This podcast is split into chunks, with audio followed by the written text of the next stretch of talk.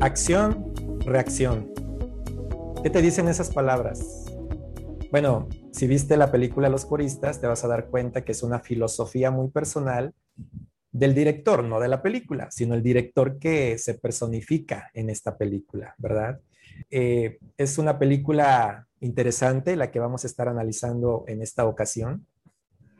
Se llama Los Coristas, es una película francesa del 2004 dirigida por Christopher Barretier. A lo mejor no lo dije bien, no sé pronunciarlo. El género es drama, aunque tiene un poquito de comicidad, de ¿verdad? Tiene tintes ahí de, otros géneros, pero especialmente es un drama.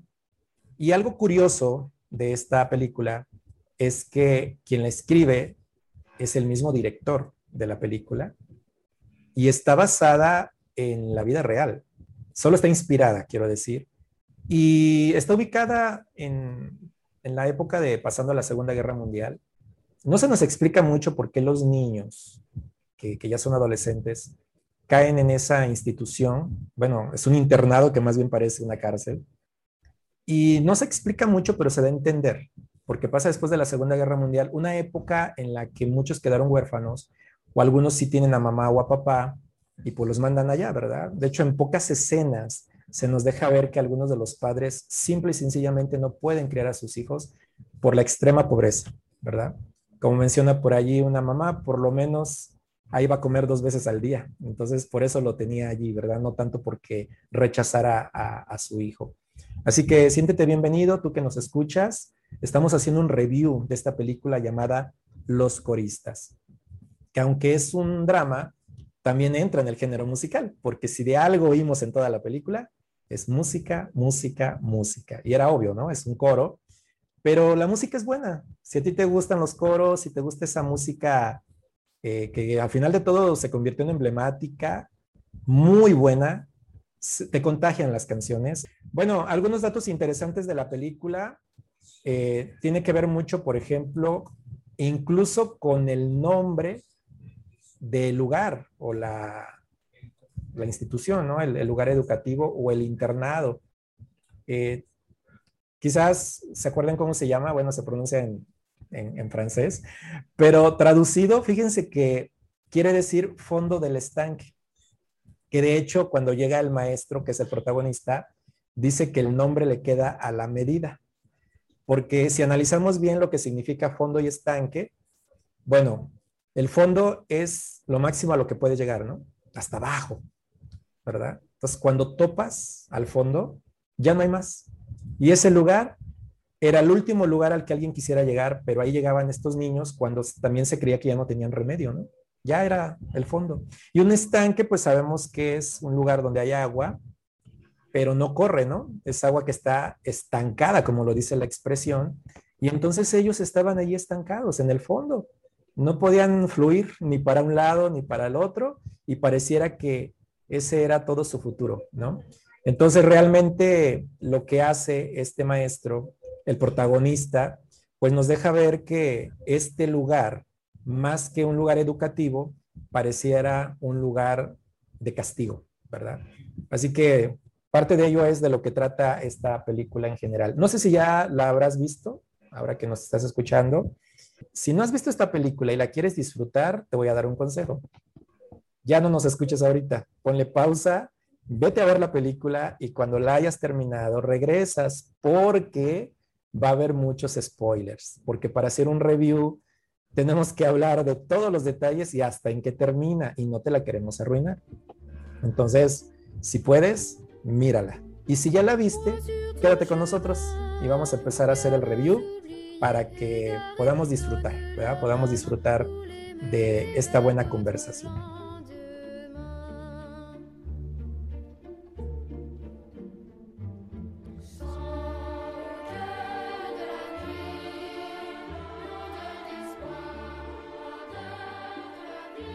Y en esta ocasión me hago acompañar algunos compañeros, maestros, de español, que pues nosotros enseñamos español a extranjeros, así que aunque no somos maestros de un internado como el que se muestra en la película, pero nos interesa mucho la educación y aunque no estamos enfocados necesariamente en niños o adolescentes, lo que más nos agrada es poder enseñar. Y algo curioso que he platicado con mis compañeros en algunas ocasiones es la importancia de la vocación, ¿verdad? Yo creo que esta película aborda mucho ese punto y a lo mejor es el punto determinante, ¿no? Entre tener vocación o hacerlo porque es un negocio, porque es un empleo, o simple y sencillamente decir me equivoqué y ni modo, tengo que hacer esto y luego eso nos lleva a estar de malas en nuestro trabajo, ¿no? Esta película de los coristas, puesto que vamos a hacer un review, vamos a analizar algunas escenas en especial, me refiero a la trama, eh, cómo se va desarrollando, y hay muchas cosas en las que quizás mis compañeros quieran comentar, ellos están de audiencia, así que los van a escuchar, van a escuchar sus opiniones. Y esperamos que te agrade ahora que nos estás escuchando en este review. Lo que queremos es que se te antoje ver la película. Si no la has visto, si la acabas de ver, entonces tal vez tengas tu propia opinión y no sé en qué plataforma nos estés escuchando, pero si hay un área para poner opiniones, escríbenos y dinos también qué es lo que piensas, ¿verdad? Y en general quiero empezar con el siguiente punto. Cuando Matthew el protagonista, el maestro, llega a, a este internado, fondo de estanque, cuando él pregunta cómo son los niños, me llama la atención que quien lo recibe, que, curiosamente abarca un montón de, de áreas, ¿no? Porque enfermería era el jardinero, era el cocinero, se encargaba de todo el pobre señor pero era, como que la única salvación que tenían los niños y curiosamente le hacían maldades a él, ¿no? Porque estaban acostumbrados a ello. Debieron haber sido muy agradecidos con el único que se preocupaba y era paciente, pero realmente eran muy rebeldes. Y entonces cuando Matthew pregunta cómo son los niños, él, él le dice, ¿qué no le advirtieron? Porque realmente se ve que este nuevo maestro no sabía dónde se estaba metiendo, ¿verdad? No, no, no tenía idea. Y a una de las primeras personas que llegó a conocer ahí antes que a los alumnos es al señor director. Y curiosamente, en lugar de darle la bienvenida, en lugar como se trata, ¿no? Eres no tanto verlo como un empleado, un, un compañero que llega a ayudarte y debería de agradecer que haya alguien paciente, todavía le dice, la puntualidad es fundamental en este lugar. Imagínense cómo nos sentiríamos nosotros que llegas a conocer a quién va a ser tu jefe y lo primero que te dice, para mí lo fundamental es la puntualidad, antes que otra cosa. Entonces sí te deja ver, ¿no? Que esta persona era fría, era estricta, incluso cuando le dice señor director para usted, ¿no? Así como a mí díganme de esta manera, porque era un hombre orgulloso, era un hombre que le daba mucha importancia a, a su puesto, ¿verdad? E incluso me llama la atención que en un momento dado el director llega a decir que les llama diablillos a los niños y dice que ya verá la naturaleza de ellos. O sea, da a entender que si los niños eran así, era por naturaleza. O sea, no algo que se aprende. Pero bueno, hay que comprender que la película está ubicada en una época pues muy lejana a la nuestra, ¿no? Donde era más difícil el ver el trasfondo de estas conductas. Hasta los padres eran más estrictos, ¿no? Es más, si yo les pregunto a la audiencia cómo eran sus papás con ustedes, y cómo son los nuevos papás, hay mucha diferencia, por supuesto. ¿Y cómo eran los papás de nuestros papás? Pues todavía mucho más estrictos, ¿no? Hay cosas que ahorita se consideran abuso y que en aquel entonces se consideraba disciplina o educación.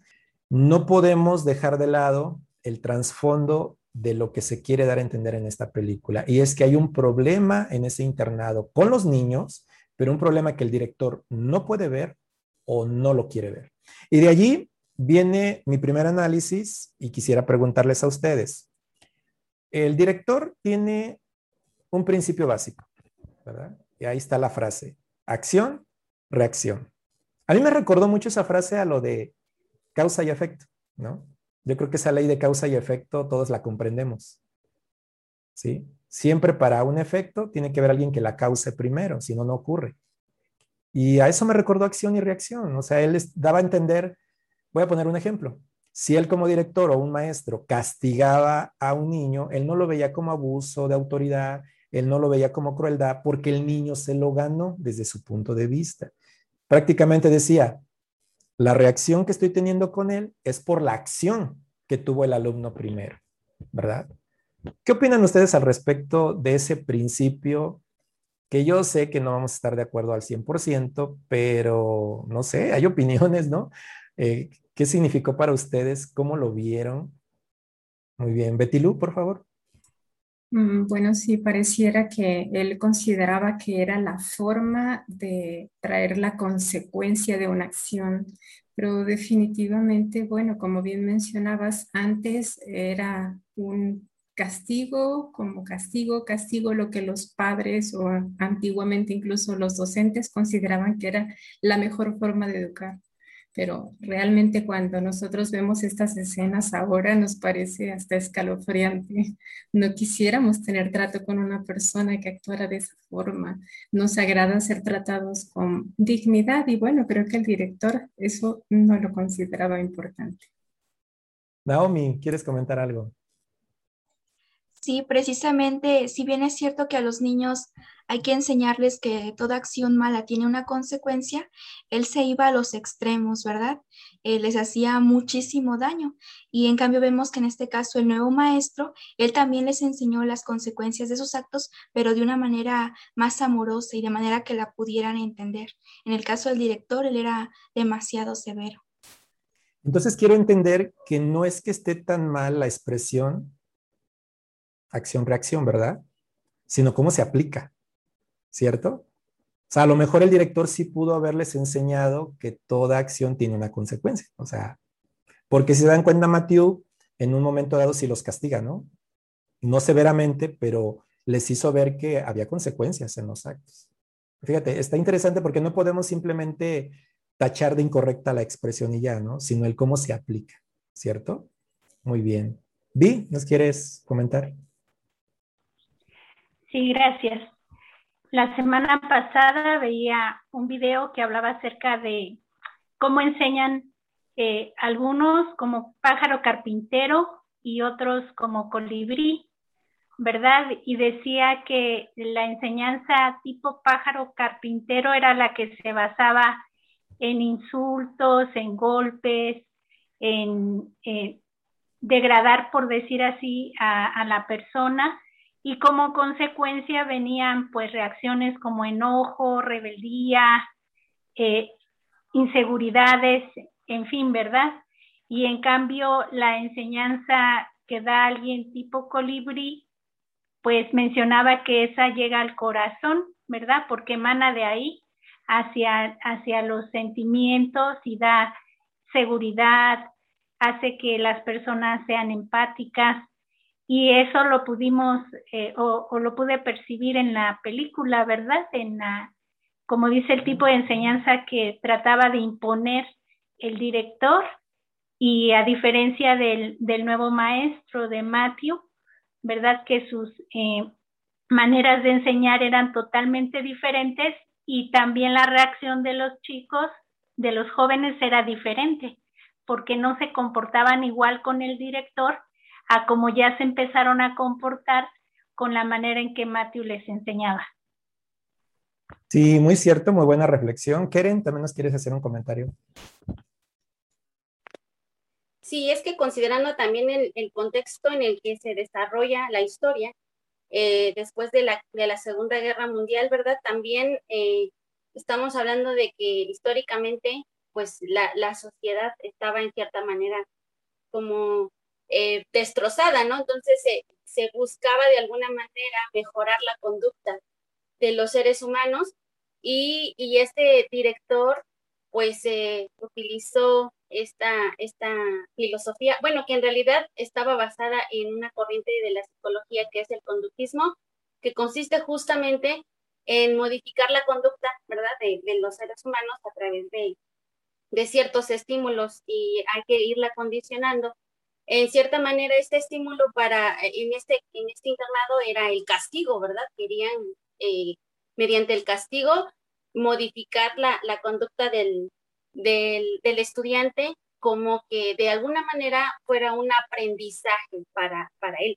Sin embargo pues como vemos en la película, realmente no estaba funcionando, no era funcional este modelo en el que se estaba basando eh, este, el director del internado, puesto que aunque claro que tenía eh, modificación en algunas conductas, prácticamente era eh, tal vez en algunos estudiantes el miedo, el resultado era el miedo, en otros era, era la rebeldía, entonces yo creo que mm, básicamente en la película quiere destacar esto, la, la idea, manera de educar desde el punto de vista del director y en, contraposición con, con, lo que hace Matthew, este nuevo director.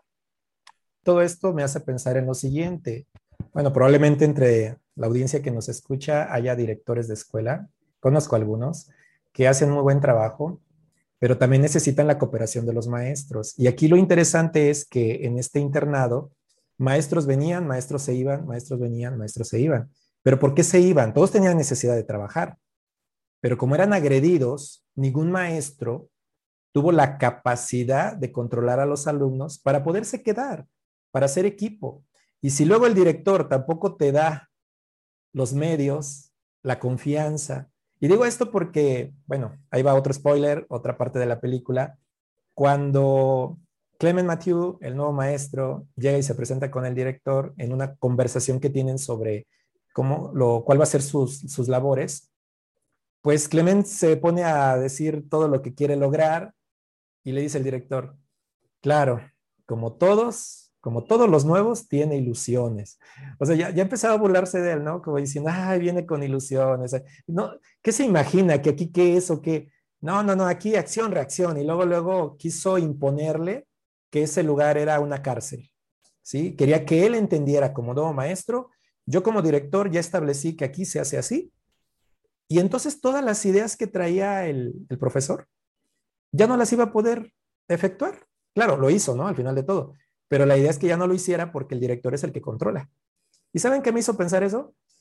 Cuando un maestro, sea del área que sea, el nivel que sea, y tiene un trabajo, qué terrible debe ser estar trabajando en una institución donde no te permite explorar, impartir la clase con tu propia didáctica que tú crees que es funcional. ¿Se imaginan esa frustración de que la institución te obliga a hacerlo de cierta manera? Entonces, claro que aquí se fue a los extremos, ¿no? No, no era la didáctica, más bien había crueldad y Clement Mathieu no quería envolverse en una situación que todavía no conocía bien, pero ya la estaba percibiendo, ¿verdad? Bueno, ahora pensemos, vamos a entrar al área de cuando ya el maestro es presentado con sus alumnos. Tal vez recuerden que el maestro todavía ni lo conocían por nombre, todavía no lo presentaban en el salón, todavía no entraba en contacto con ellos y cuando ellos pasan cerca de él porque los llaman al patio para investigar algo que pasó, empiezan a insultarlo, ¿verdad? Le empiezan a decir apodos. Desde ahí demostraban los alumnos que llegara el maestro que llegara, ya para ellos ya no había curiosidad por conocerlos. ¿Qué tal que este maestro es más buena onda que el otro? No sé si a ustedes les pasó en la primaria especialmente, que cuando cambiábamos de maestro, una interrogante era, ¿cómo será este nuevo maestro o maestra? ¿Será más buena onda? ¿Será buena persona? Y si tenía fama de enojón o de estricto, era terrible. Pero aquí estos alumnos ni siquiera se dieron esa oportunidad. Y ya cuando por fin entra a su salón, que de hecho no lo presentaron, ¿verdad? El director no lo llevó y no hizo la clásica ceremonia, simplemente le dijeron, ahí donde escuches el sonido, guíate, ¿no? Ahí vas a llegar al salón solito. Y él llega al salón y entonces se encuentra que aparte de los insultos o bromas, en el pizarrón lo dibujan como una caricatura y quizás alguien me pueda contar, para los que nos escuchan, cómo enfrentó el maestro esa burla, porque tal vez tú entres al salón y dices, si no impongo ahorita mi autoridad, ¿qué me va a pasar, no? Pero como el hombre era tranquilo, era un hombre sabio, era un hombre de experiencia, ¿quieren hablarnos de esa parte? Tal vez recuerden que él entró y vio que hicieron un dibujito de él ahí en, el pizarrón, ¿no? Y Angie, por favor. Sí, él, este, pues mira el dibujo que, hicieron de él y él toma el gis y también dibuja este, al que había hecho eso. Entonces, hasta cierto grado, eh, mostró un poco de humor, ¿verdad? Para este, no, no hacer de aquello una zona de, de guerra, ¿no? En ese sentido, o de agresión, de castigo, como quizá ellos estaban acostumbrados los niños, ¿no? A que los estén este, castigando por algo que, que, que habían hecho. Entonces, en este caso, él reacciona de ese modo. Muy bien. Betty Lu, ¿qué nos puedes comentar de eso? Sí, pareciera que fue una forma también de imponer su autoridad, pero de una manera ingeniosa, porque a la hora de que dibuja a este pequeño y ahora los demás se ríen de él, está haciendo también que haya una igualdad. Hizo que se burlaran del maestro, ahora se burla, pero no es con un mal objetivo. Ahora el objetivo es, como decía, establecer autoridad y ponerlo también en una posición en la que ahora puede usar empatía y ver cómo se había sentido el profesor, así que manejó la situación muy inteligentemente. Pero ¿saben que esa escena a mí en lo personal me creó un conflicto? Y sé que la intención de la película es así. Y para ser de aquella época no tuvo mayor problema. Pero ahora vamos a trasladarlo a nuestro tiempo. Y ustedes como maestros algún día pudieran enfrentarse a esto. Si hoy un maestro se le ocurre hacerle bullying al alumno para ponerse al igual, y el alumno va y le llora mamá y a papá y dice, el maestro hizo que se burlaran de mí, me dibujó en el pizarrón. Nosotros entendemos que en la película era necesario, vemos el por qué, el niño no se va a ir a quejar con nadie, más bien entendió la lección. ¿Creen que hoy los papás van a valorar esas didácticas? O sea, ¿se pueden entender en este tiempo? ¿Verdad? Bequis es algo muy difícil porque antes, antes era, alumno hace algo malo, el maestro tenía derecho de pegarle, de meterle un barazo o algo, algo hacía el maestro. Pero ahora en nuestros tiempos eso es algo que ya está, es penado. Porque incluso pueden llegar a, este, ir a la cárcel un maestro así. Pero yo recuerdo un maestro que yo tenía en cuarto año, el maestro llegaba y nos decía a todos que éramos unos inútiles. Nos ponía el bote de la basura en la cabeza cuando no hacíamos las cosas bien. Incluso nos, nos, decía con groserías que teníamos suciedad en la cabeza, pero en otra manera nos lo decía en nuestra mente. Entonces, cuando uno va creciendo, va creciendo con esa idea de ese maestro, cómo lo trata a uno, cómo lo hace uno que no, no sirve uno para nada. Entonces, siempre tiene que haber una balanza, ¿no? Porque si, un, un, alumno va y se, queja con la mamá, con el papá, muchas veces ellos no reconocen cómo son los hijos. Mientras no reconozcan hasta dónde llega su hijo o cómo es su hijo, también tienen que reconocer. Yo estoy de acuerdo que los maestros no tienen que llegar a ese grado, pero también los, papás tienen que reconocer qué clase de hijo tiene uno. Entonces es cuando uno, uno tiene que comprender que cuando el hijo va y le dice, papá, mamá, me hizo esto, y a veces no es válido, tiene razón de quejarse el hijo, pero cuando es válido, cuando realmente es cierto lo que está haciendo el maestro, muchas veces uno como alumno se queda callado, pero callado por el temor de que el maestro vaya a tener una represalia o los papás no le crean a uno como hijo. Son dos cosas muy diferentes. Pues tal vez recuerden la escena donde, bueno, hay otro alumno que se llama eh, Morange, bueno, se apellida, eh, que es el que tiene mejor voz, ¿no? Y ven que tiene a la mamá y, aquí nuestro maestro favorito ya se está enamorando de la mamá de, creo que se llama Violet, la, mamá. Y, y, ese niño le aventó pintura, ¿no? Creo que era pintura lo que le cae en la cabeza. La mamá se da cuenta. Y ahora sí el maestro, pues también por la pena, pues ahí está la mamá y trata de decir, no, no es nada, solo es pintura. Pero la mamá, en lugar de reprender al hijo, lo que hizo fue huir, ¿no? Salir corriendo y eso sí, le dijo, me avergüenzas. Y ya se fue. Pero esa era la única disciplina que Morange podía tener de parte de un padre, bueno, en este caso de su mamá. Entonces sí le hacía falta disciplina, ¿verdad? O sea, parece que es el niño bueno, pero como lo dijeron, era el clásico niño con cara de angelito, pero su actitud era todo lo contrario, ¿no? Entonces, realmente, como se dice ahorita, ¿no? Los padres tienen que conocer bien a sus hijos porque pues realmente como maestros tenemos una ética, una obligación, un respeto, pero en un momento dado debe ser difícil tratar con jovencitos muy rebeldes, porque los hay, problemáticos, y las escuelas están llenas de eso. Y yo creo que por niveles va creciendo, ¿no? No es lo mismo un... Yo me he dado cuenta que hay jovencitos que de sexto de primaria pasan a primero de secundaria y se transforman y solamente pasa unos dos meses, pero tal pareciera que al subir de nivel los contagia al ambiente de los demás, ¿verdad? Eso, eso suele suceder, ¿verdad? Fíjense que precisamente cuando Clement Mathieu, el, el, el profesor, está ahí en su salón y por ahí encuentra que hay un chico que es culpable, pues de una acción terrible que se hace, ¿verdad? En contra del asistente, que lo hacía de todo ahí, como dije, era el enfermero, era el jardinero, era el cocinero, era todo.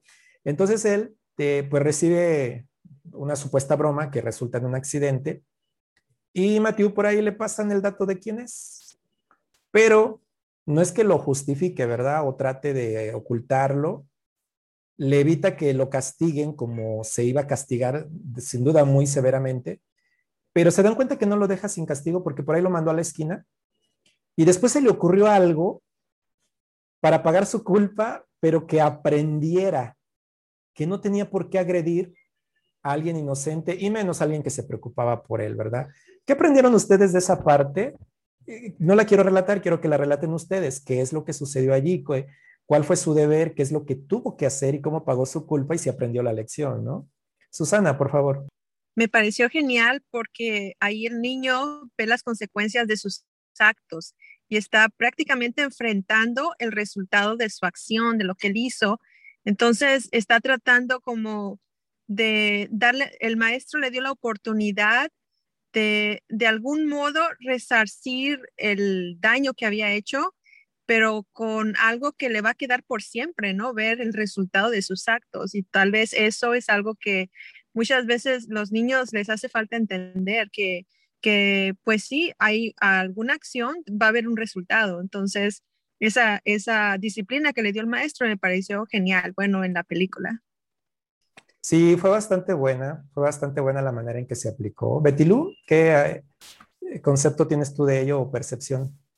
Sí, sí, sí, me parece que estuvo genial, especialmente porque le pide que vaya a visitar a quien dañó y lo haga durante todo el tiempo hasta que sane, le dice pero me pareció interesante porque a la hora de que el jovencito lo hace, eh, se da cuenta, le da oportunidad de reflexionar en lo que no estuvo bien, pero cuando se agrava el, el hombre y tienen que llevarlo al hospital, se ve angustiado. Y entonces ahí eh, Matthew, eh, hace algo interesante, lo abraza, lo consuela, porque ahora ya el punto llegó a un límite, ya recibió lo que necesitaba como una disciplina correctiva, pero ahora él también necesita consuelo y eso es interesante, cómo manejar los asuntos para ser siempre una persona que educa, que enseña.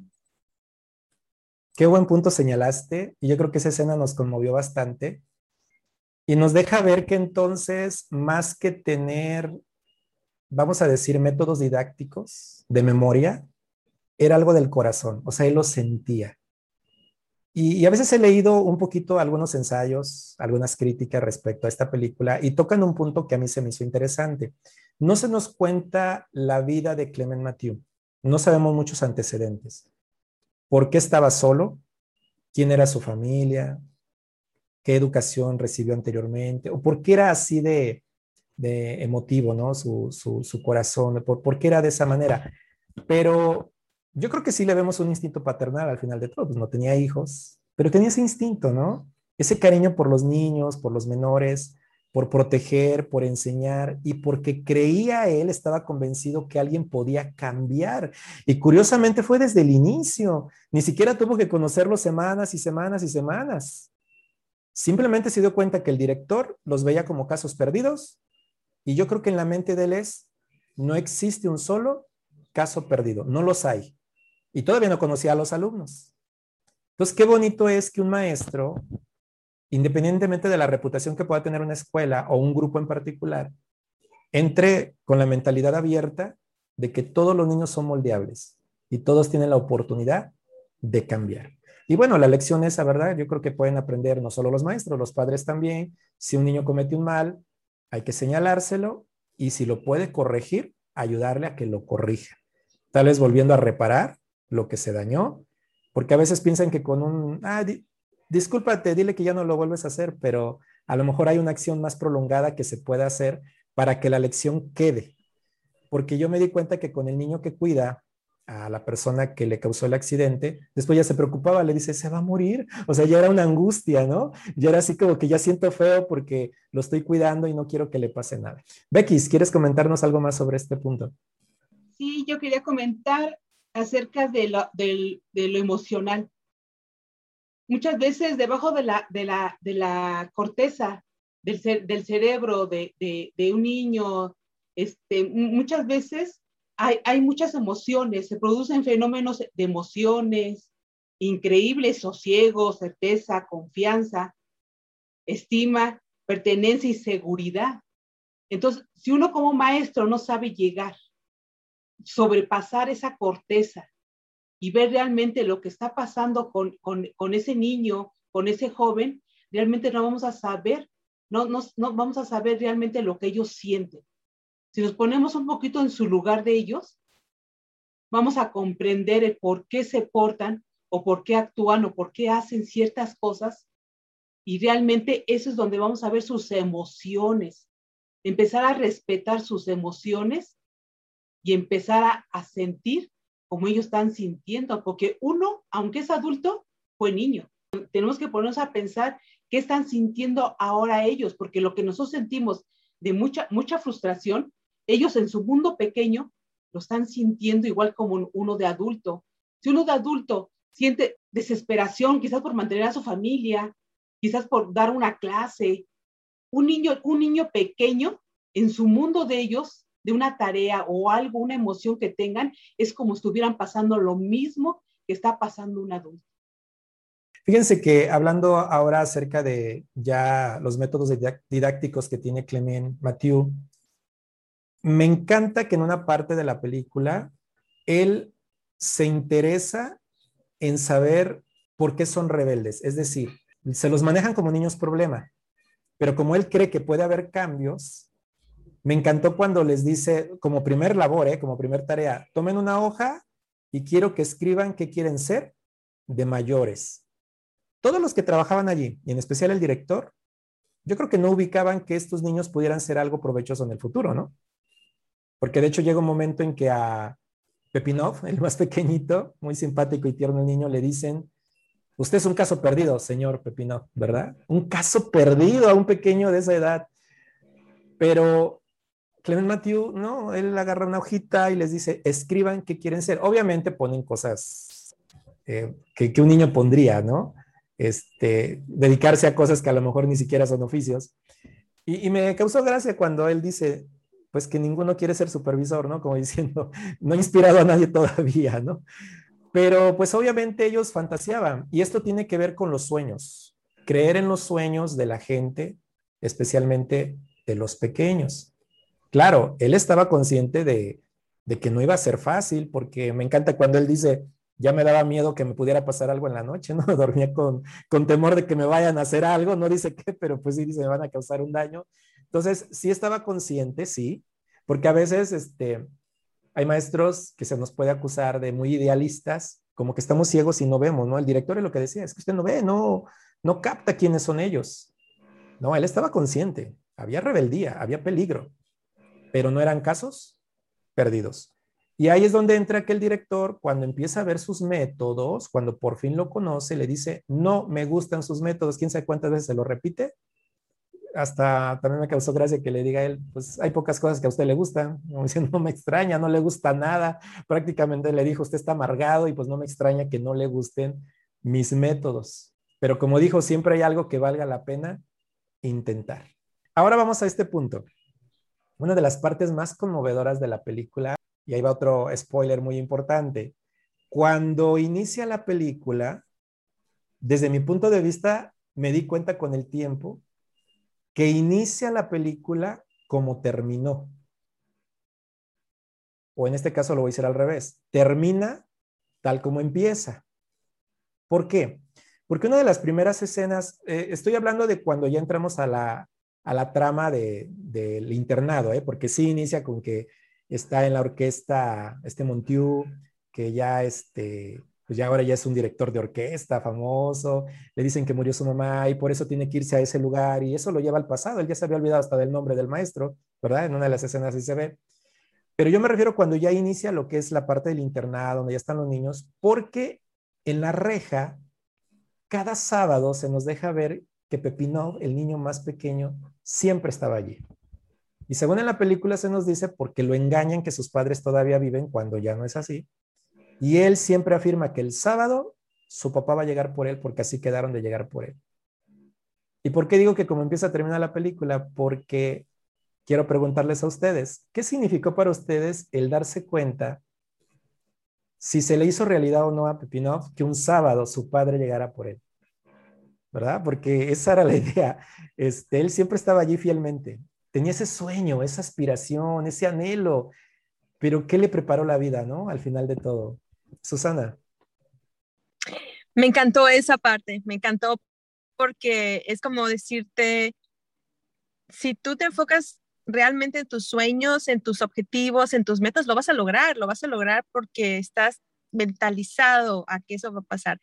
Pero así, verlo en un niño es totalmente diferente, o sea, verlo te da un sentimiento y eso, eso pues sí provoca emociones en la película, ¿no? Al verlo en la película que, el niño está pues contento de que al final se realizó su sueño de que se va con un padre. Entonces eso fue muy bonito ver, pero, pero sí trae un mensaje también, es un mensaje profundo porque eso analiza toda la motivación de, la vida de una persona o de, un niño en este caso de la película. Por eso el maestro en su diario, que es en lo que se basa toda la película, escribe, ¿no? Que realmente este, no, no lo dice así como diciendo yo resulte ser el papá o simplemente dice, y me lo llevé precisamente un sábado, ¿no? Haciendo alusión a que se le hizo y el niño sintió ese cariño paternal de parte de, del maestro. Y esa escena es, es, es, bastante desgarradora, por así decirlo, porque ya cuando la comprendes dices, wow, ¿verdad? Betty Lu, ¿qué opinas? Sí, es cierto. Y además, bueno, considero que eso es una prueba clara de que un docente sí puede llegar a tener un lazo eh, con sus alumnos. Cuando nosotros lo hacemos así, podemos llegar a tener un efecto duradero en ellos.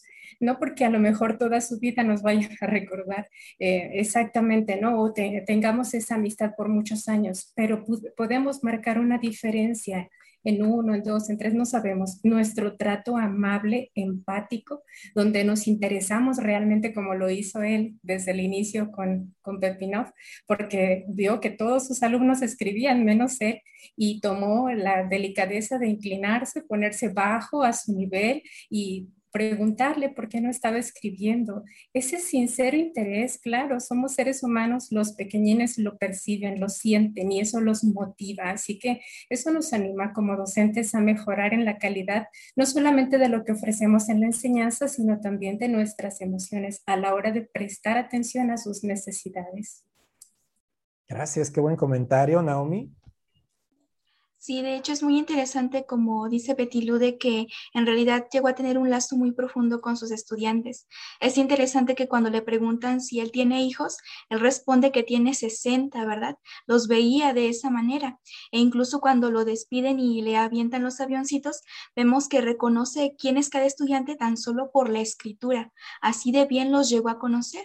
Y si bien es cierto, como vimos al final de la película, tal vez no se hizo un compositor conocido un maestro reconocido, vemos que sí llegó a cambiar la vida de por lo menos algunos de sus estudiantes, y en este caso pues del más pequeño.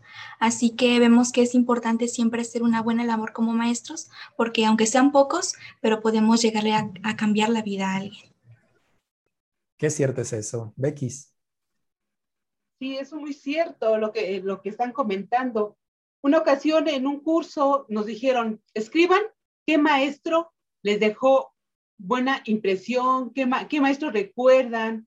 Este, quizás por su forma de enseñar, por su trato hacia ustedes. Y yo, yo, yo dije, ay, qué maestro, qué maestro. no recordé ninguno. Y una compañera le pregunté y me dijo, yo no recordé ningún maestro que haya dejado huella en que yo quisiera ser mejor persona. Entonces, como maestros, debemos aprender a cómo tratar a, nuestros alumnos. No más de decir, yo soy maestro, yo voy a enseñar, yo, sé enseñar y yo les voy a enseñar esto y eso. No, debemos aprender a que dejemos algo, una huella, algo en ese alumno que recuerde un detalle pequeño que lo, hizo crecer cuando, cuando fue más grande y dijo, ay, yo recuerdo a esa maestra, que gracias a lo que me dijo, yo soy ahora lo, lo que soy. Entonces, es donde debemos pensar realmente como maestros, es poner el corazón y ponernos en el lugar de nuestros estudiantes. Qué cierto es eso, muy bien. Vi, por favor. Gracias.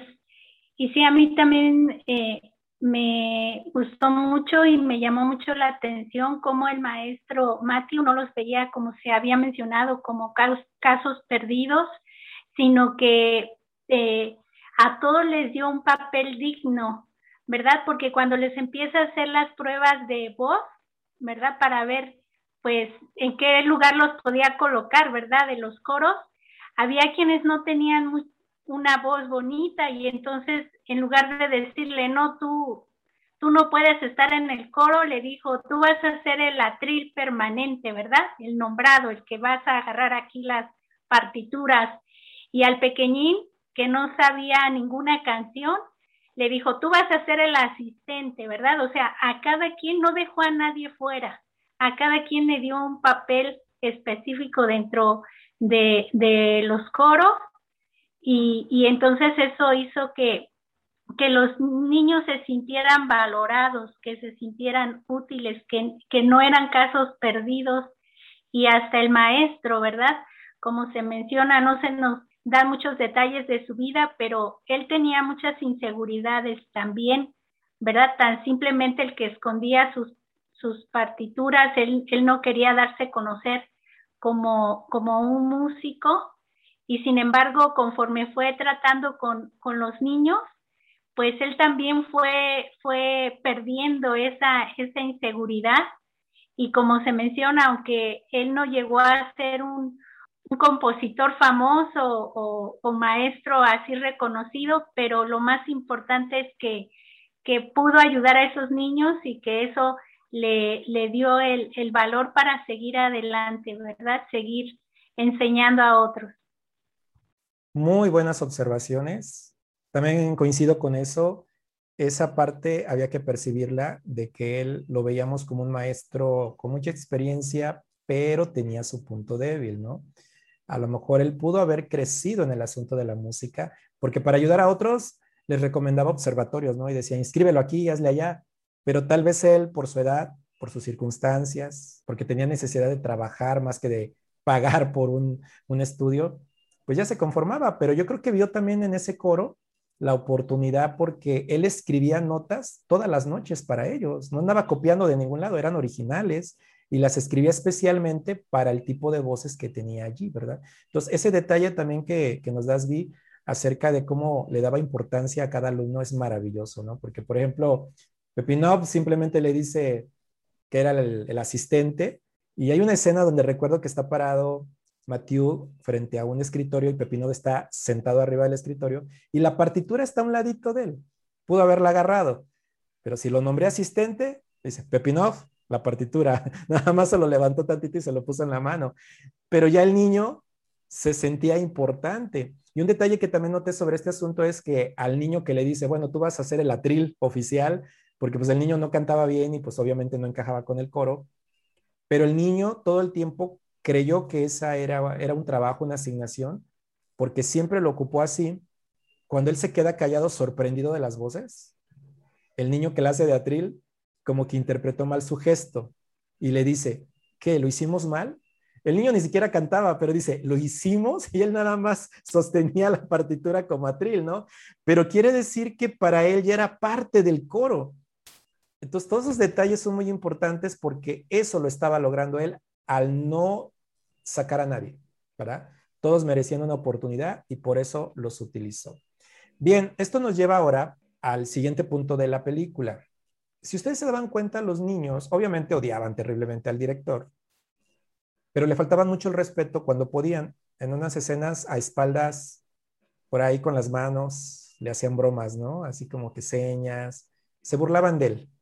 Y me hizo pensar en que curiosamente el director creía que tenía el respeto de los alumnos por miedo. Eso se imaginó. Tengo el control y a mí, conmigo no juegan. Pero qué triste, ¿no? Que a sus espaldas lo hacían los niños como una forma de frustración. Entonces yo creo que es mejor que un maestro que obviamente se dedica a formar personas, pues que tenga el reconocimiento de frente, ¿no? ¿Verdad? Porque de espaldas todo el mundo puede decir de todo, pero cuando alguien de frente te dice las cosas o te da un reconocimiento, eso es maravilloso, ¿sí? Muy bien, ahora vamos a hablar acerca de, de Pierre. Pierre, si recuerdan a este personaje que es uno de los principales, pues es el niño que mejor canta, Pierre, que, se apellida Morange, Pierre Morange, eh, que es el hijo de Violet, ¿verdad? Eh, la, mujer que, va a visitarlo de repente y, pues trata de acercarse, ¿no? Eh, el chico en un momento dado se puso celoso con una sola vez que vio que su maestro, Clement Mathieu, tiene atenciones a la mamá. Este niño, yo creo que todos comprendemos que tenía falta de atención extrañaba muchísimo a su mamá. Y me llama la atención que él se podía escapar de la escuela y regresaba. O sea, una vez que te escapas, pues, pero no, ahí tenía a su mamá, pero su mamá nunca buscó la manera de enfrentar la vida sola, ¿no? De crearlo, al fin y al cabo trabajaba. Este chico fue una de las preocupaciones más grandes de nuestro maestro, ¿no? del maestro Clement. Y me llama la atención una frase que le dice, le da a entender el maestro, tú no eres malo, más bien le menciona, haces cosas que realmente no sientes. Ese era el detalle. Y qué curioso, cuando un maestro se da cuenta que un alumno con mala conducta no es un niño malvado, no es un niño rebelde real. Más bien se esconde o se escuda en una rebeldía ficticia para llamar la atención. Y yo creo que este es el caso de este alumno. Por eso directamente le dice, no lo sientes, a diferencia de aquel chico que después incendia el internado, ¿no? Eh, pues ya él tenía un problema psiquiátrico, era un asunto ya fuerte, incluso no sé si creer o no que había cometido delitos fuertes porque a lo mejor nomás lo decía, porque no se ve, ¿no? Porque a veces afirma que, que sí había hecho cosas terribles, pero el punto es que sí era un verdadero problema, ¿no? Que realmente no tenía nada que hacer ahí ese joven porque ponía en peligro la seguridad de los demás jovencitos. El maestro no se quiso meter en más líos allí porque se daba cuenta, ¿no? Que había ciertos límites. Pero ahora, esto nos lleva a lo siguiente. Hablando de, de Pierre, en un momento dado recibe una reprimenda de parte del maestro cuando le causa un daño al maestro. ¿Se acuerdan que le avienta la pintura? Claro, él dijo, solo es pintura, le dice a la mamá, pero él vio una oportunidad allí. ¿Cómo entendieron ustedes esa escena? Porque es un poco larga la escena cuando lo saca del coro, pero no se sienta con él a decirle, te voy a sacar como castigo, así, así. Usó un método muy extraño, ¿no? De poner de acuerdo a todos los alumnos, ¿saben qué? Donde era el solo de él, vamos a cantar todos juntos, y el solo se queda fuera para que él se dé cuenta a la mera hora. y, y quisiera que lo enlazaran, ahorita que lo comenten, a la parte donde al final le permite, intégrate, intégrate al coro cuando ven que llega, hay una mujer importante que es una de las patrocinadoras de, del lugar, de, del internado, le otorga prácticamente el perdón allí delante de todos. Fue muy significativo eso. Entonces quisiera que me hablaran de, de esa escena larga y esa situación, ¿verdad? Naomi, por favor. Sí, es muy interesante que le dio una disciplina muy personalizada. Él se dio cuenta de que lo que quería este niño era atención y se la dio. De hecho, vemos que al principio cuando recién lo conoce le dice, tú eres como un líder, ¿verdad? Si eres un líder, demuéstralo y haz que todos tengan este, bueno, que guarden silencio. Entonces, por así decirlo, le dio atención. Posteriormente, cuando él no quería cantar, vemos que eh, en el aula le dio atención solamente a él, cantó con él solito, ¿verdad? Entonces, sí le daba atención, era el foco de atención porque de cierta manera veía que él la necesitaba, pero en este caso vio que ya se había excedido. Entonces, por eso ella le dijo, mira, eh, pues sí, eres importante, tienes buena voz, pero en este coro nadie es indispensable. Entonces le dejo ver que sí es cierto, es bueno tener atención, la iba a tener, pero siempre y cuando se comportara y viera que también los demás compañeros eran importantes y que él nada más porque cantara bien no era el más importante. Sin embargo, vemos cómo es que al final cuando ve que él ha aprendido la lección, porque vemos que no se, eh, no se pone rebelde, no le vuelve a hacer más travesuras al maestro, sino que lo entiende, ahora sí es cuando lo recompensa y le dice, pues sí, vas a cantar porque has aprendido. Entonces creo que fue una manera muy buena de disciplinarlo y de enseñarle a este, a este niño.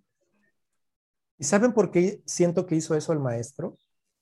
Porque el chico no había aprendido humildad, porque yo pienso que si tú le haces una maldad a alguien, en este caso a una autoridad, pues te avergüenzas, te escondes, huyes.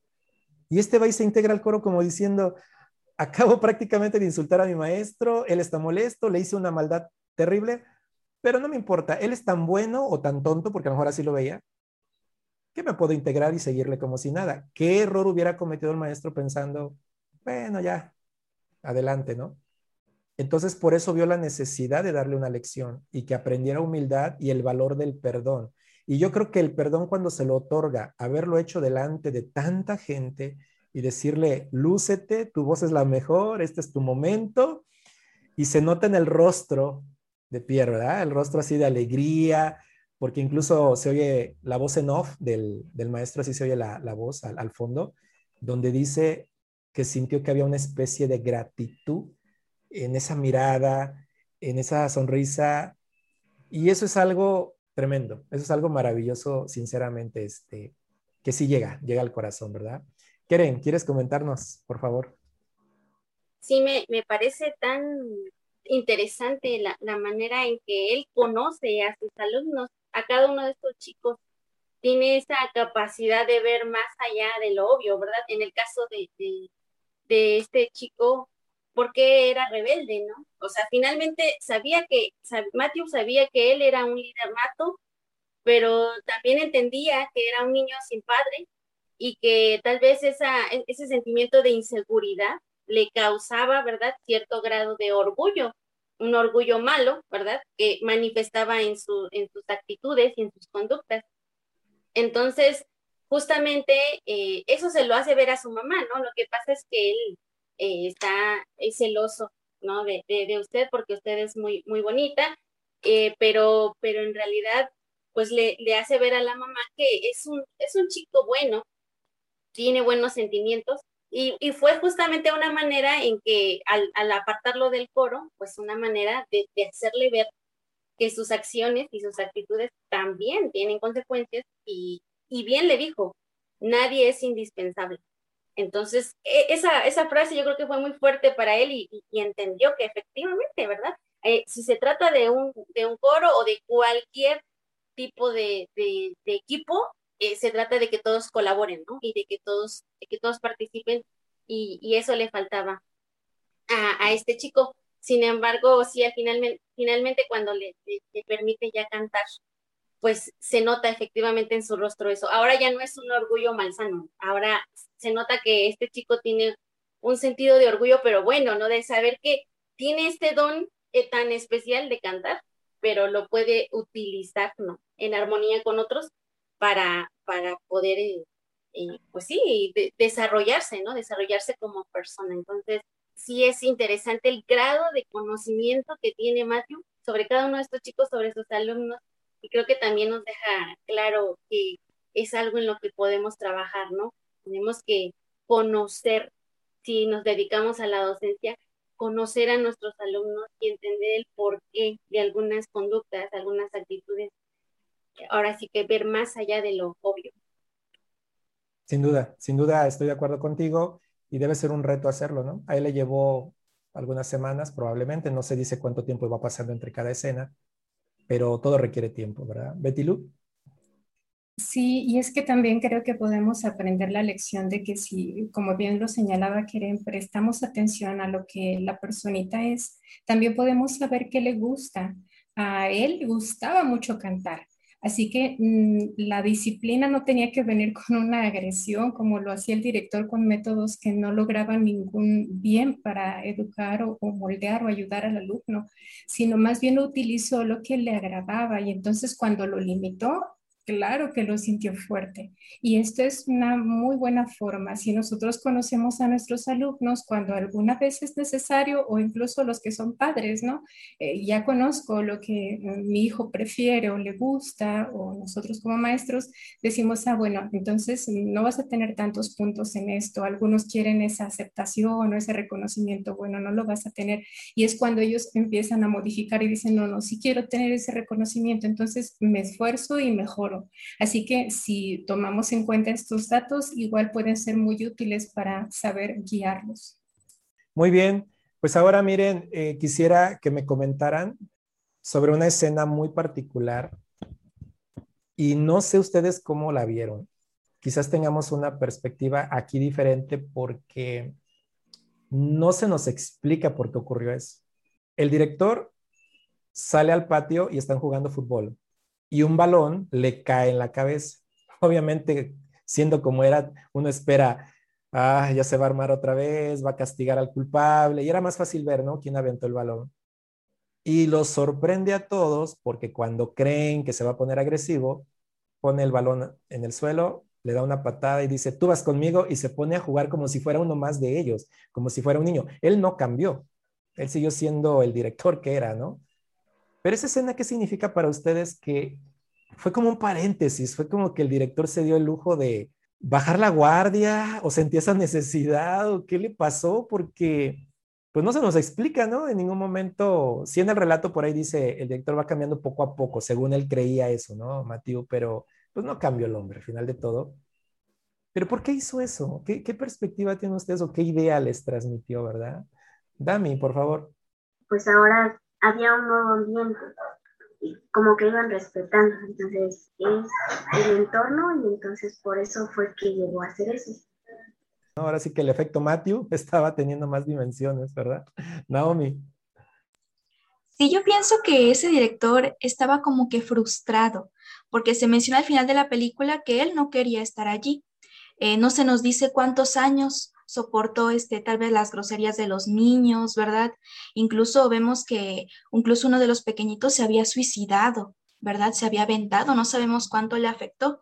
Y ver que pasan los años y que los niños siguen igual, entra un profesor y sale y él sigue allí, tal vez eso lo pudo haber frustrado, pero lo malo aquí fue que su frustración la descargó en los estudiantes, ¿verdad? Y eso no era lo correcto. Entonces, cuando ve que por fin con Matthew empieza a haber buenos resultados, aunque no lo quiere reconocer lamentablemente, pues sí, como mencionó Dami, se empezó a contagiar y eso hizo que por lo menos en, en ciertos lapsos, pues llegara a ser un mejor director. Y fíjate que tu comentario me lleva a pensar que probablemente es la razón por la que eh, vamos a decirlo así, no se nos explica con mucho detalle. Todos hubiéramos querido, ¿no? Saber por qué era así él, y, pero como la película estaba contada basado en un diario, cuando tú escribes un diario y hablas de otras personas, hablas desde tu perspectiva. No indagas, no sabes por qué son así. Entonces nos estaba contando Matthew su historia. Él llega a un lugar, se encontró con un director que nunca cambió al final de todo, pero pues no supo más. Y es lo que estamos percibiendo, porque si no ya se hubiera visto como una película que se cuenta como una historia donde nos tienen que contar de cada personaje, quiénes son, por qué y cómo. No, era el relato desde el punto de vista de un maestro y la misma información que tenía él es la misma información que recibimos nosotros como espectadores. Pero ahí te deja la imaginación pensar un poquito por qué se dio en ese momento, ¿no? Y tienes razón, Naomi, en un momento de la película, en la última discusión cuando despide a Matthew del instituto, le dice, yo jamás tuve la vocación de ser educador. Se me hizo fuerte esa declaración, ¿no? O sea, un director, un educativo, alguien que se dedica a enseñar porque también daba clases en algún momento, dice, no, nunca tuve la vocación. Y creo que eso contestó también porque era como era. ¿Cuán importante entonces es para que una persona se comporte en su trabajo el asunto de la vocación? ¿Verdad? Eso es algo muy, muy importante. MG. Sí, eh, también vimos que eh, importaba mucho la economía, ¿verdad? Porque cuando fue a ver a la baronesa, este, lo primero que abordó fue ese tema, ¿no? Entonces, su actitud, eh, puede que alguien quizá no tenga la vocación, pero si se esfuerza un poco, algo puede tocar ¿verdad? sus sentimientos y puede que empiece a desarrollar este, cierta vocación o interés, pero pues su misma personalidad fría, ¿verdad? Su orgullo puede ser también, eh, lo hizo duro y cerrado al no querer este, mejorar, aunque sí podía, porque por eso tenía esos lapsos, ¿no? De, de repente actuar con más humanidad, con, con humor, con cierto grado de humor, pero se volvía a cerrar de. Es cierto, de hecho, cuando se está quemando el internado, en el relato de Matthew dice, su presupuesto se, desvanecía ante sus ojos. o sea, no era importante que los niños si se quemaban, no se quemaban. Lo que estaba pensando es, se me vino abajo el negocio, ¿no? Qué feo esa, esa situación. Y, eso me lleva a que de verdad no le interesaban los niños. No le interesaban porque, ¿se acuerdan que él tenía su propia leña para tener agua calientita, para bañarse y todo eso? Y los niños iban a sufrir de eso. En cambio, una escena donde Matthew, que tiene su propia habitación, que está cerca de, bueno, está en el mismo dormitorio de los niños, él salía en las noches a ver al más pequeño y lo tapaba todavía, como un papá que tapa a su pequeño o sea, uno preocupado por no pases frío y el director, la leña es para mí, ¿no? Entonces, sí, sí se ve, por más que queramos justificar a este hombre, habrá tenido sus traumas o lo que sea, pero, pero eran pequeños destellos de a veces comportarse bien, pero realmente tenía problemas bastante fuertes, ¿no? Quizás hizo una reflexión después, es despedido, se va con su familia y tal vez, como dicen por ahí, nadie sabe lo que tiene hasta que lo ve perdido, ¿no? En este caso. Beckys. Y eso es muy cierto, porque fíjate que la educación emocional está en crisis. Hoy día los niños son desafiantes, quizás agresivos, pero muchas veces como maestros tenemos la culpa también, porque no vemos realmente detrás de esa corteza lo que tienen los niños. Y tratamos nosotros de, según de educarlos, o muchos maestros tienen esa costumbre de quererlos educar, no siendo su papel de ellos porque eh, su, papel es educarlos, educarlos en, el conocimiento que están teniendo. Pero muchos maestros quieren educarlos a los alumnos como si fueran sus papás o, o traspasan, traspasan todo esto. Entonces lo que pasó ahí fue lo que hizo este, este director. emocionalmente él estaba mal también. Y esas emociones los transmitió a los pobres niños en la forma como les pegaba, como los educaba, como les gritaba, porque eh, dice que hay, transgresión cuando son las, reprimentas, los gritos, las descalificaciones de que tú no sirves para nada. Entonces lo que hacía ese, ese profesor, está, eh, hoy día está en crisis, todo lo emocional está en crisis. Es muy cierto y por eso la película nos deja ver ese fondo o trasfondo más bien de que cuando tú enseñas o cuando estás a cargo en este caso de un instituto de educación, no debes de perder el sentido de que estás tratando con personas, con humanos, y que aunque las épocas van cambiando, las personas seguimos siendo las mismas, tenemos las mismas emociones, los mismos sentimientos, el mismo corazón, y yo creo que eso influye bastante, ¿verdad? Bueno, vamos a la parte final de la película porque quisiera hacer alusión a algunas escenas importantes.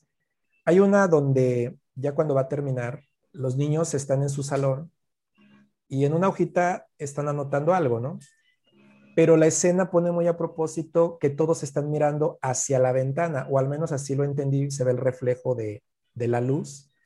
Entre las palabras de Matthew dice que estaban ansiosos los niños por querer explorar el exterior, por eso veían hacia la, hacia la ventana.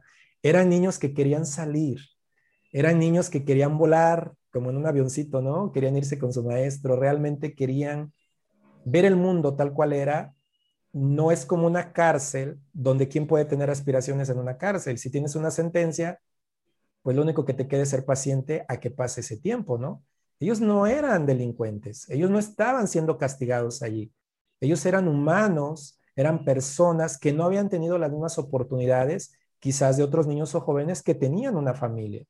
Esas aspiraciones las tuvieron cuando Matthew les deja ver si se puede, si hay cosas que se pueden hacer.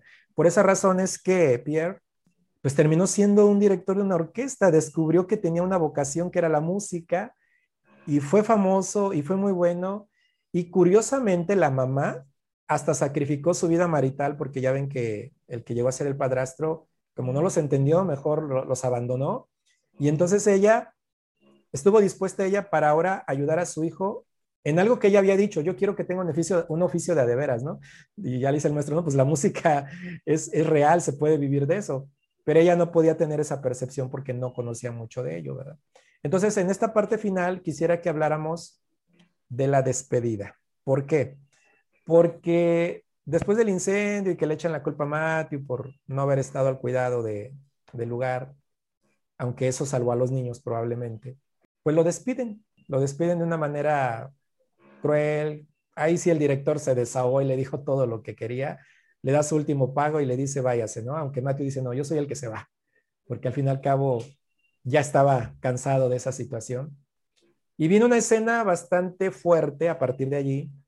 Yo creo que una de las escenas que te pone las emociones a flor de piel, porque Matthew cuando va saliendo se ve encariñado tanto con sus alumnos que dice, nadie salió a despedirse de mí, ¿no? Cuando va escribiendo eso, cuando lo va pensando, ni siquiera, dice, se, asomaron a verme. Es lo que va pensando que no, no va a poder despedirse porque le prohibieron verlos, ¿no? Ya, ya al final. Y entonces ocurre una escena, ¿no? cuando él ya va caminando afuera, que está muy alto, porque es un lugar bastante alto, las ventanas, si alguien se asoma, no pueden ver totalmente a la orilla, ¿no? Por lo alto que está. ¿Me quieren platicar de esa escena que, no es que nada, cómo la percibieron? ¿Qué sintieron ustedes? ¿Qué significa para ustedes lo que sucede en ese momento. ¿Qué tan significativo es?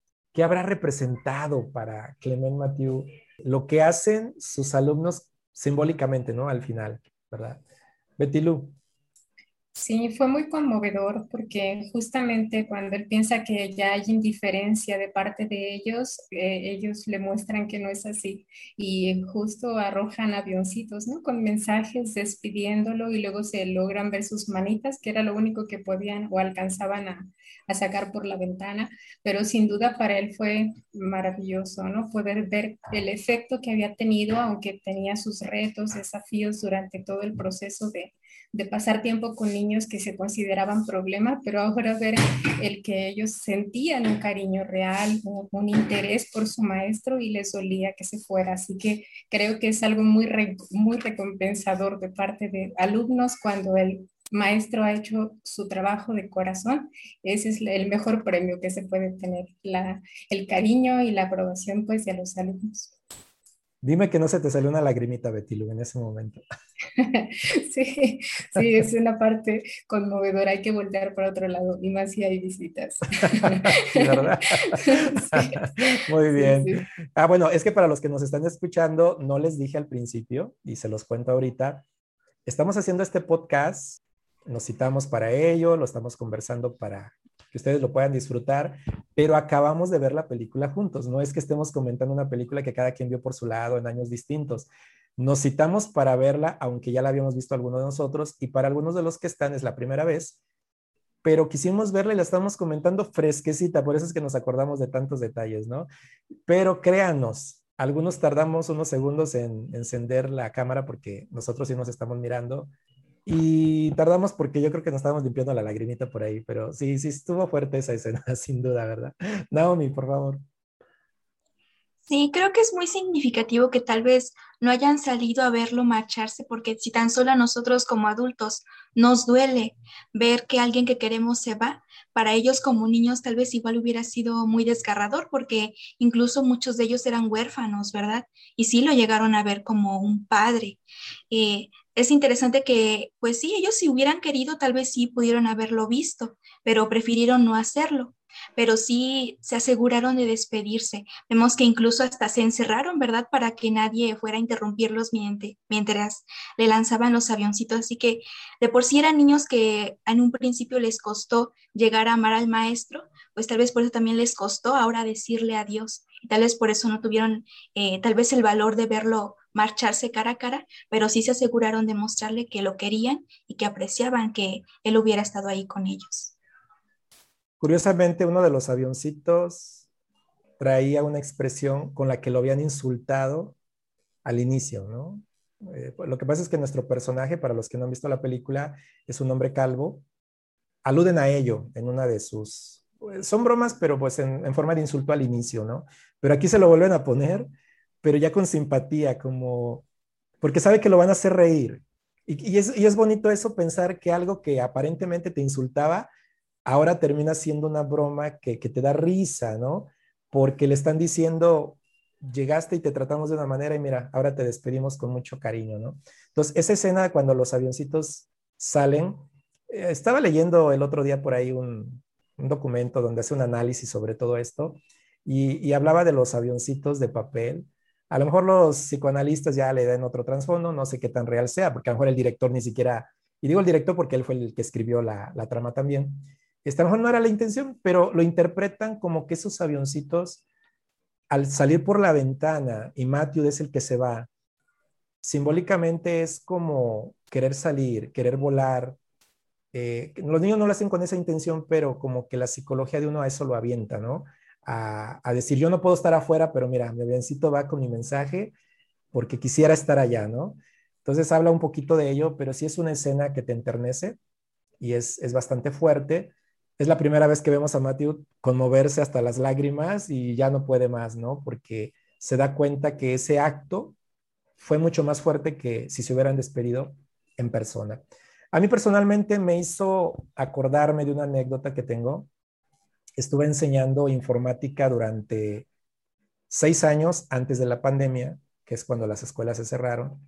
Y al ser primaria, pues tenía yo que tratar con niños de 6 a 12 años y les puedo decir que sí hay alumnos que son bastante difíciles y a veces a nivel grupo, ¿eh? en muchas ocasiones.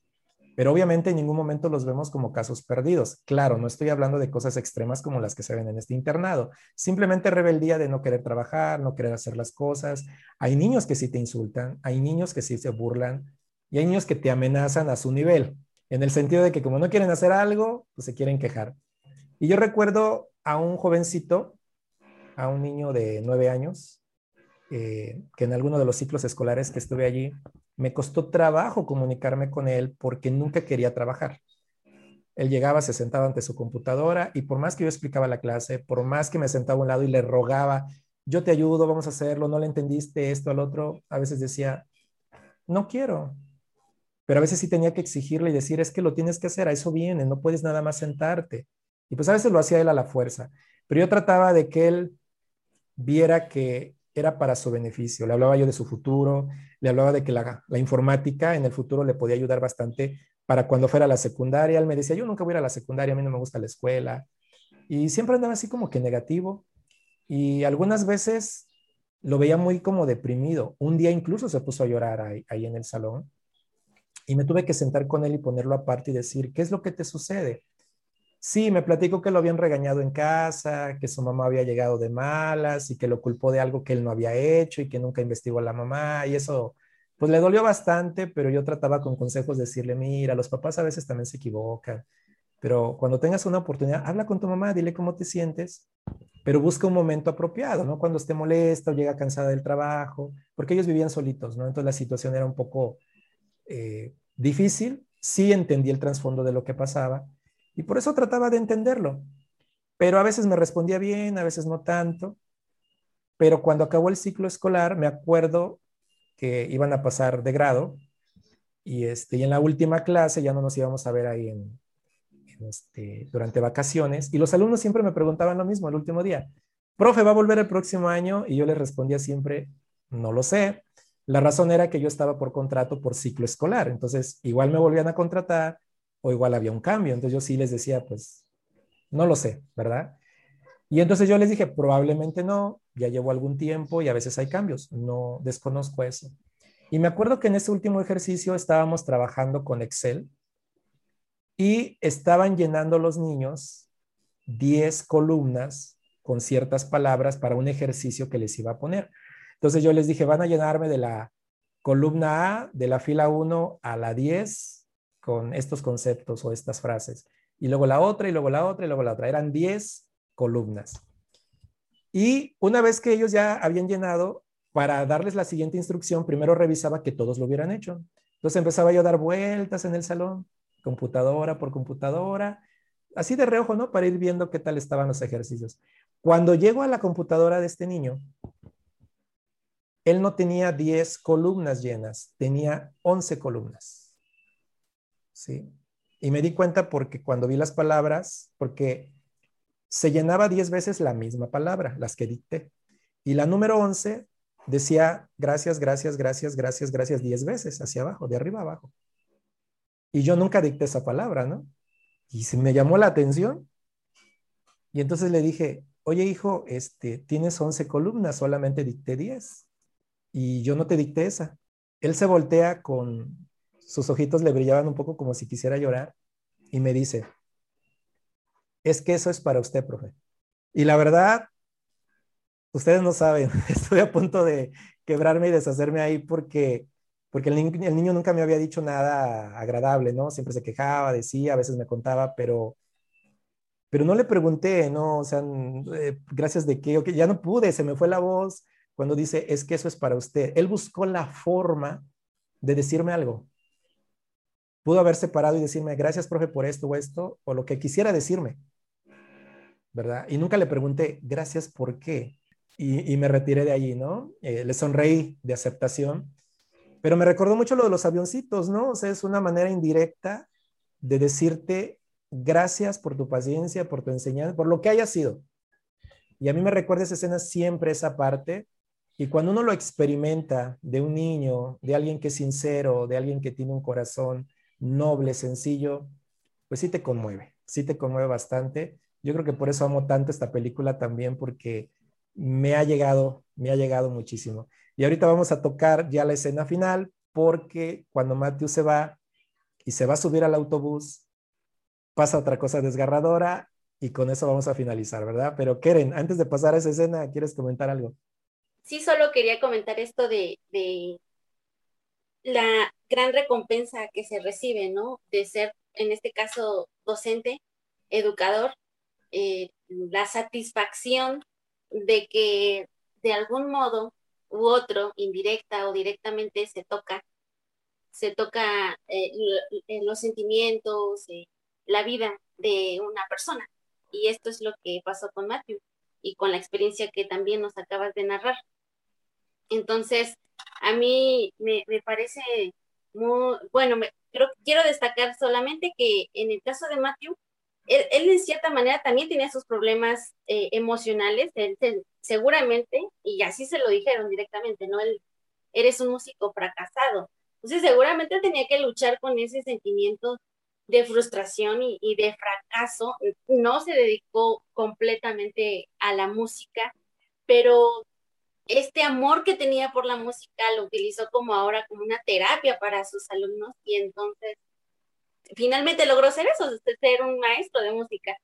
Entonces, eh, aunque luchaba contra sus propios sentimientos, yo creo que esto que pasó al final le dio sentido a muchas cosas, incluyendo eh, parte de sus emociones y del hecho de sentirse incluso agradecido de haber llegado a ese lugar, ¿no? Al que en algún momento dijo, este lugar bien me corresponde porque es el final, el fondo del estanque, ¿verdad? Pero yo creo que eh, fue de las mejores experiencias que se pudo haber llevado.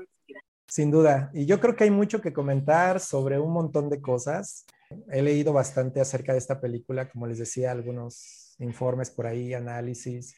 En una parte se analiza a la mamá, cómo es que delante de él le hace reconocimiento, la, la mamá Violet, y de espaldas a veces habla mal de su hijo, ¿no? Este, sí, hay unas escenas donde recuerdo un diálogo donde el maestro le dice, Pierre es muy sensible, ¿no? Y talentoso. Y le contesta ella, talentoso para actuar como idiota. Y qué fuerte, ¿no? Que la mamá dijera eso.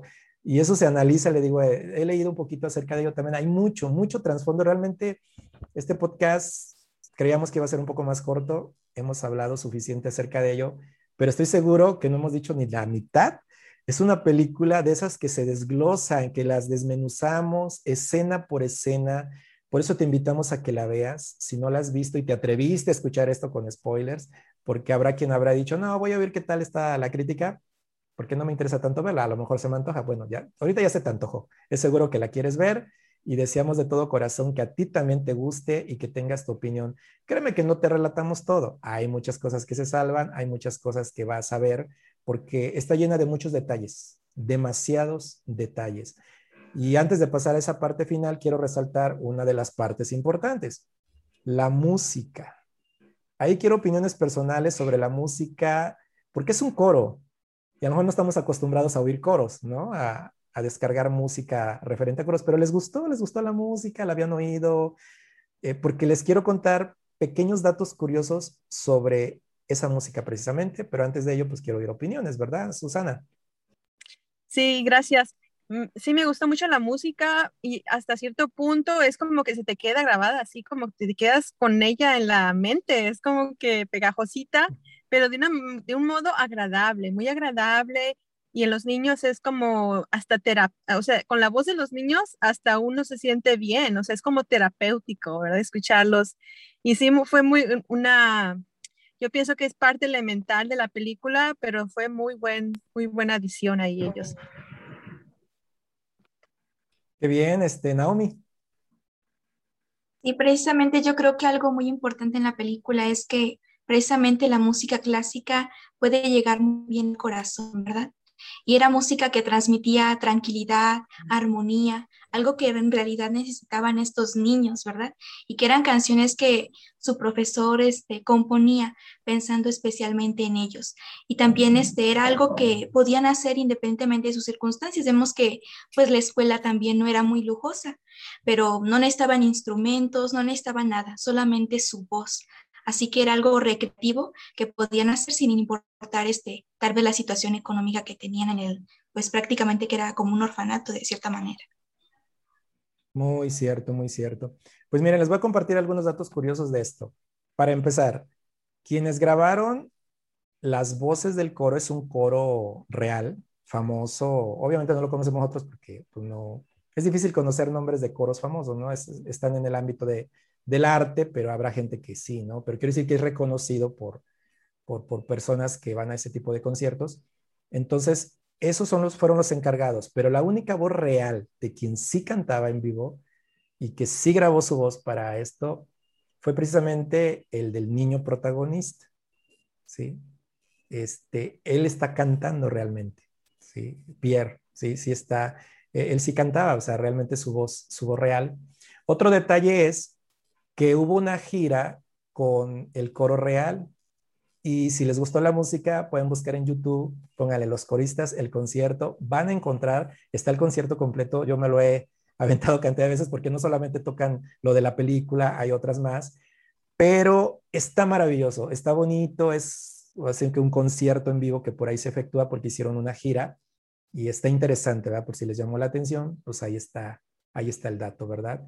Y también todos los que nos están escuchando, en un momento dado, a lo mejor ya les interesó la trama y sí les gustaría un análisis más completo. Si ustedes googlean los coristas, análisis, crítica, opiniones, van a encontrar de cosas tremendas. Léanlo. Si te dedicas a la educación, vas a encontrar documentos muy buenos. Espero que no se me olvide en YouTube, si ahí me estás escuchando, te voy a dejar el enlace de un documento que encontré. Está bastante grande, pero hace un análisis muy minucioso, muy profundo, donde se tocan detalles que nosotros no pudimos tocar, aunque ahí lo hacen los expertos, ¿no? Nosotros solamente somos personas normales, que nos gusta la educación, disfrutamos de la historia y quisimos opinarla, ¿no? Y la quisimos dejar grabada para que tú también te entretengas un poquito y te llame la atención este tipo de historias. Y ahora sí, llegamos a la parte final. Matthew se va del lugar, llega a su autobús, tiene que tomarlo, ¿Y qué sucede? ¿Qué sucede allí? ¿Qué fue para ustedes eso, no? Esa, esa parte cuando él se, porque logra subirse al autobús, ¿no? Dami, por favor. Pues fue algo conmovedor porque justamente él ya se iba, ¿verdad? Y en eso escucha que viene un niño corriendo y llamándolo. Entonces él voltea a ver quién es. Y, y es el niño, pero que siempre esperaba en el portón que llegara su padre cada, el día sábado, que ese día le había dicho que llegaría. Y pues directamente le pide que pues, se lo lleve con él, ¿verdad? Que, que lo adopte. Pero él le dice que no, no tiene ese derecho, no puede hacerlo. Y pues se sube al autobús y se va, pero no tiene ese corazón para dejarlo, ¿verdad? Porque el niño ya ha corrido hasta él con él y pues al final hace que para el bus y se lo lleva. ¿verdad? Y cumple el sueño del niño que el día sábado se lo lleva. Entonces es muy conmovedor eso, ¿verdad? Que lo llega a ver como un niño y un, un hijo, ¿verdad? Que lo toma así en cuenta y le cumple su deseo, ¿verdad? Porque él ya sabía que ya le habían contado que sus padres habían muerto, ¿verdad? Entonces, pues, ¿quién iba a cuidar de él? Así que él decide hacerlo. Así es, ¿verdad? El pequeño Pepinov es el que alcanza al maestro. ¿Cuántos maestros habrán entrado y salido? Y a ninguno se le apegó, ¿verdad? Y le suplica, llévame contigo, quiere un papá, y quién mejor que el maestro, ¿verdad? esa es la imagen que se manejó. Y pues sí, sí está desgarrador ver, ver esto, ¿verdad? Keren. Sí, muy bonita escena. Además, eh, pues finalmente estos sentimientos paternales que él manifestaba hacia sus, alumnos, pues ya se hacen realidad. Finalmente, cuando decide eh, quedarse con Petino, porque eh, no estaba obligado a hacerlo. Y, de hecho, se resistió a sí mismo un poco al decirle, no, regrésate, no te puedo llevar. Pero eh, finalmente se arrepintió, ¿no? Hace que se detenga el autobús y, le dice al niño que, que, vaya hacia él.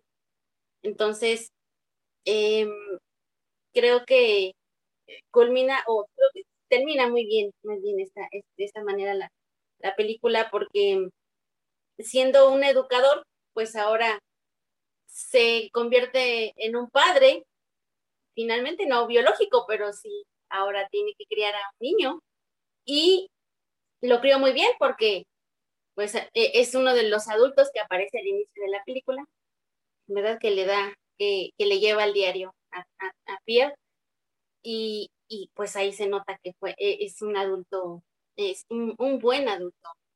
Entonces, eh, este, e, este hombre finalmente logró su propósito, ¿no? Eh, ser un, un, buen educador, un, un desarrollador de potencial, logró hacerlo con varios de sus alumnos. Y, y es por ello que es muy significativo eh, esta, esta parte de la película. Debió haber sido difícil la decisión, porque también lo podían acusar de rapto, ¿no? O sea, implicaba más cosas, aunque de haber pensado otros se escapan y ni los buscan, ¿no? O sea, le pasaron muchas cosas por la mente, pero ¿cómo decirle que no si el niño no tenía un futuro ahí, ¿verdad? Naomi. Sí, precisamente como acabas de mencionar, Jimbo, él no sabía que el director iba a ser despedido y como era el más chiquito, se vio en varias escenas que era el que más le hacían bullying, ¿verdad? Si no pagaba, no lo dejaban comer, no lo dejaban dormir en su cuarto. Entonces ahí pensó que tenía que hacer lo que haría cualquier ser humano, ¿verdad? O sea, se preocupó por él y se lo llevó sabiendo que podría dar una mejor vida. Ahí vemos que precisamente eh, un maestro, un verdadero maestro, incluso hace cosas por sus estudiantes más de las que se requieren, ¿verdad? A un maestro nada más se le exige que transmita su conocimiento y que el estudiante aprenda y nada más, ¿verdad? Pero él hizo más, ¿verdad? Él quiso cambiarle la vida a estos jóvenes y vio que, y como bueno, él no sabía cómo iban a terminar los demás, pero por lo menos con este pequeño sí quiso cambiarle la vida al llevárselo de allí. Finalmente la película cierra con esa escena y poquito antes, cuando Pierre ya es grande, es famoso, director de orquesta, me llamó la atención que cuando Pepinov, ya grande, llega con mucho entusiasmo le dice, ni te acuerdas de mí, ¿verdad? Y le entrega el diario de, de ahora su papá, de Matthew. Me llamó la atención que, que Pierre dijera, ¿cómo se llamaba? O sea, es curioso porque influyó demasiado en su vida, ¿no? En, en, su carrera, en su motivación, pero lo olvidó por un momento, porque pasaron muchos años, dice, ya pasaron 50, eso se entiende, o sea, eran muchos años, ¿sí? El otro porque pues actuó ya como papá con él, lo adoptó y se quedó con él y por eso se entiende. Pero a lo que voy es a esto, me hizo pensar que tus alumnos, tú como maestro, y si nos estás escuchando y eres educador, es cierto, pueden pasar los años y a lo mejor no se acuerdan ni de tu nombre, pero en su vida tal vez algo de lo que enseñaste o cambió su rumbo o les dio nueva perspectiva, ¿no? Entonces, eso yo creo que es lo importante.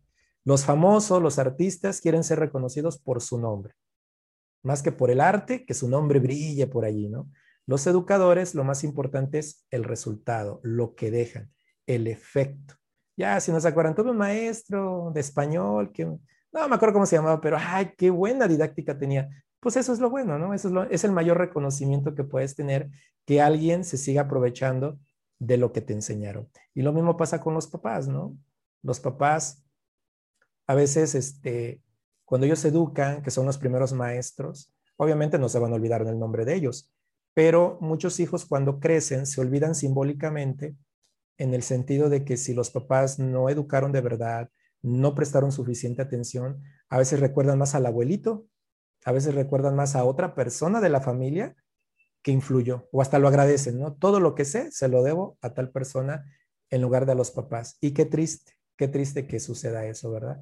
Claro, en el caso de quienes por alguna razón en especial ya no tienen sus papás, qué bueno que haya alguien que sustituya o, complemente, quiero decir, ¿no? esa parte, pero siempre es bueno que todos los seres humanos tengamos educación y alguien que se preocupe por nosotros, ¿verdad? Que eso es muy, muy importante. Así que nos dejó un montón de cosas. La película, pudiéramos comentar un montonal, creo que hicimos un resumen bastante grande, y tocamos los puntos principales de la película y pues nos deja algo de enseñanza, ¿verdad? La película y concluye ya nomás para como dato final de, de los datos curiosos.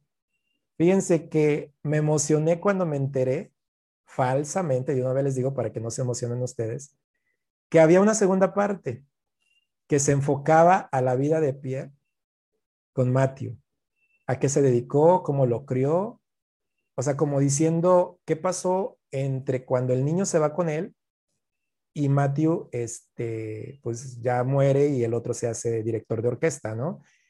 Y que es una película francesa, pero que no llegó por acá, pero que sí existe. Y entonces me puse a buscar como loco si realmente existía eso. Y encontré una película que se llama París, París, que efectivamente están los dos actores, el que le hace de Matthew y el que le hace de Pepinov, cuatro años después. Y cuando los veo en escena y veo que ahí están, y yo dije, entonces es real o qué? Porque no hay mucha información al respecto. Resulta que es una película independiente a, a los coristas, pero los usaron a ellos dos por la química tan grande que hicieron. Y alguien lo vio y dijo, ay, hay una segunda parte, no sé qué, yo me emocioné, pero no, si se topan con eso, no es cierto, ya ni lo busquen si no quieren, pero es una película que nada que ver con la historia de los coristas, pero están los dos protagonistas, así que, pues ahí, ahí están algunos datos curiosos también, ¿verdad? Bueno, pues muchas gracias a la audiencia que me apoyaron en este podcast. Es un review de la película Los Coristas, una película que curiosamente no es tan conocida, eso me frustra, que es muy buena, fue famosa, ganó de premios un montón, muchísimo a nivel internacional, pero no es tan conocida, tan comercial.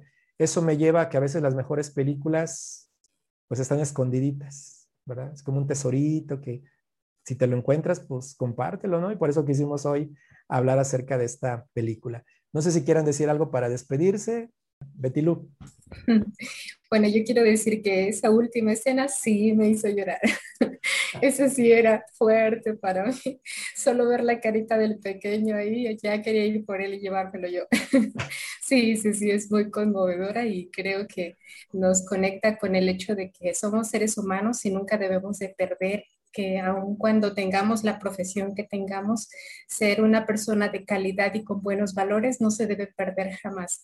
Y creo que podemos seguir creciendo y aprendiendo hasta de una película, ¿no? Pero igual si nos preparamos y seguimos puliendo nuestras habilidades y cualidades, sin duda podemos ser una buena persona con nuestra familia, con los que nos rodean en nuestro empleo, hasta tener un efecto dominó, ¿no? Como veíamos si se analizaba, poder generar entre los demás compañeros, colegas, un ambiente ameno, agradable, que nos fomente una mejor personalidad y pues ayudar a seguir creciendo también a los demás. Gracias, Betty Lu, por acompañarnos, por ser parte de la audiencia. Valoro mucho tus opiniones, fueron muy acertadas. Y gracias, gracias. Y te deseo que, que dentro de tu área de la docencia, pues siempre des lo mejor de ti y que, pues bueno, los coristas al final todo es material didáctico también, nos hizo reflexionar, pero veamos las películas que veamos, leamos lo que veamos, al final vamos a hacer como seamos realmente por dentro. Eso, eso me deja a mí también, ¿verdad? Exacto, no, perdón, te agradezco igual la invitación, fue un placer. Muy bien. Becky.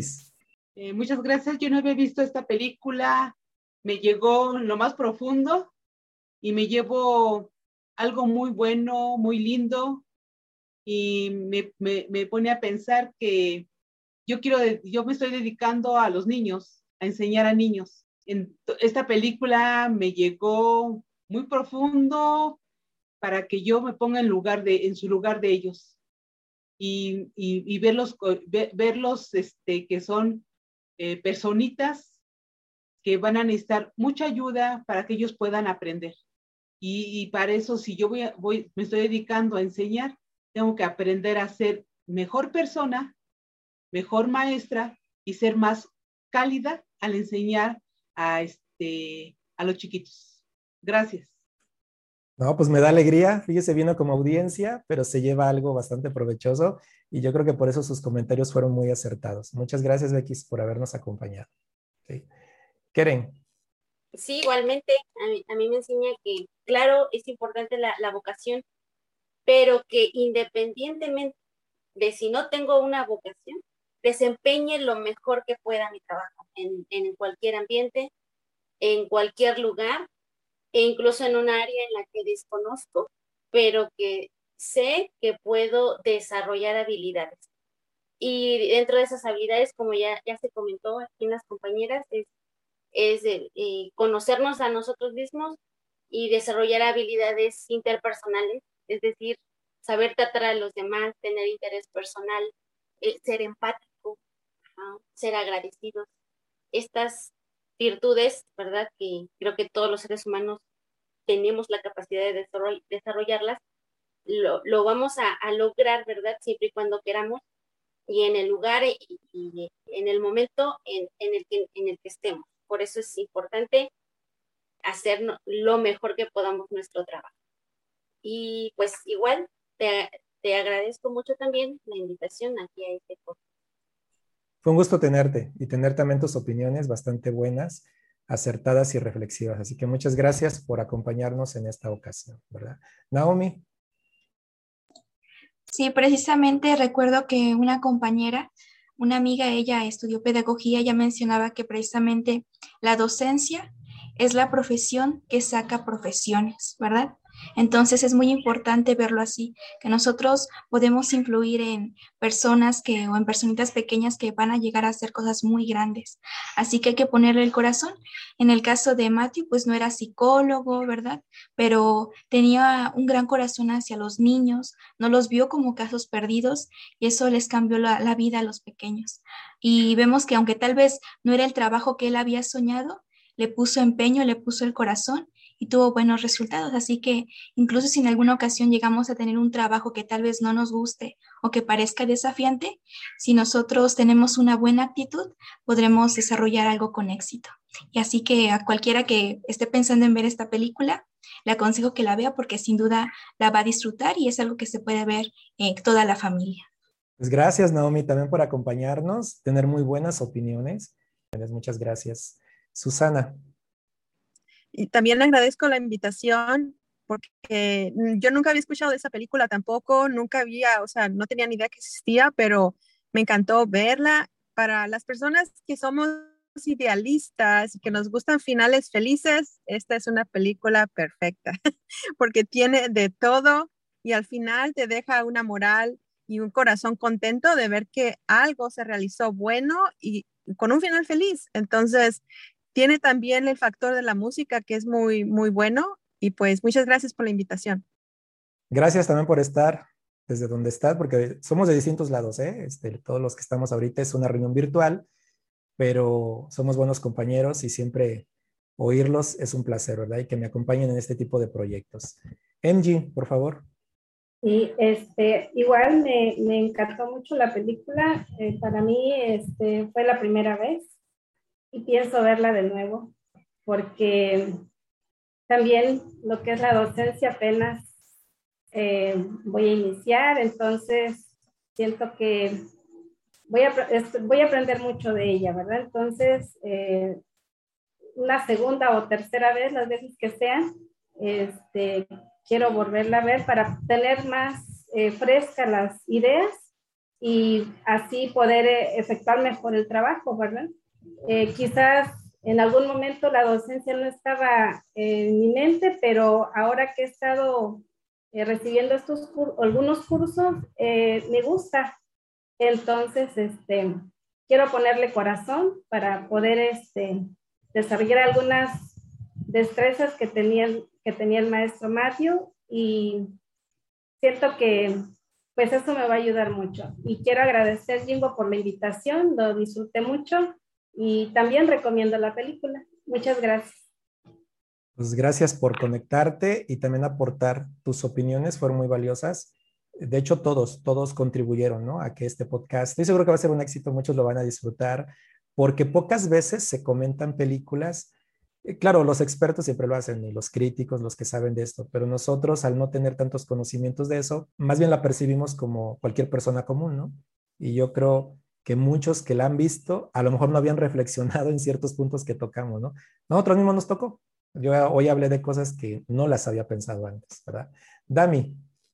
Pues en mi caso, eh, es la primera vez también que la veo y pues me gustó mucho porque tiene muchas lecciones, muchas cosas que aprender, eh, que poner en práctica y como mencionaba ti, pues también la docencia va a ser algo nuevo para mí, una nueva experiencia que voy a disfrutar y gracias a esto pues hay muchas lecciones que me llevo y muchas cosas que aprender de este maestro, ¿verdad, Matthew?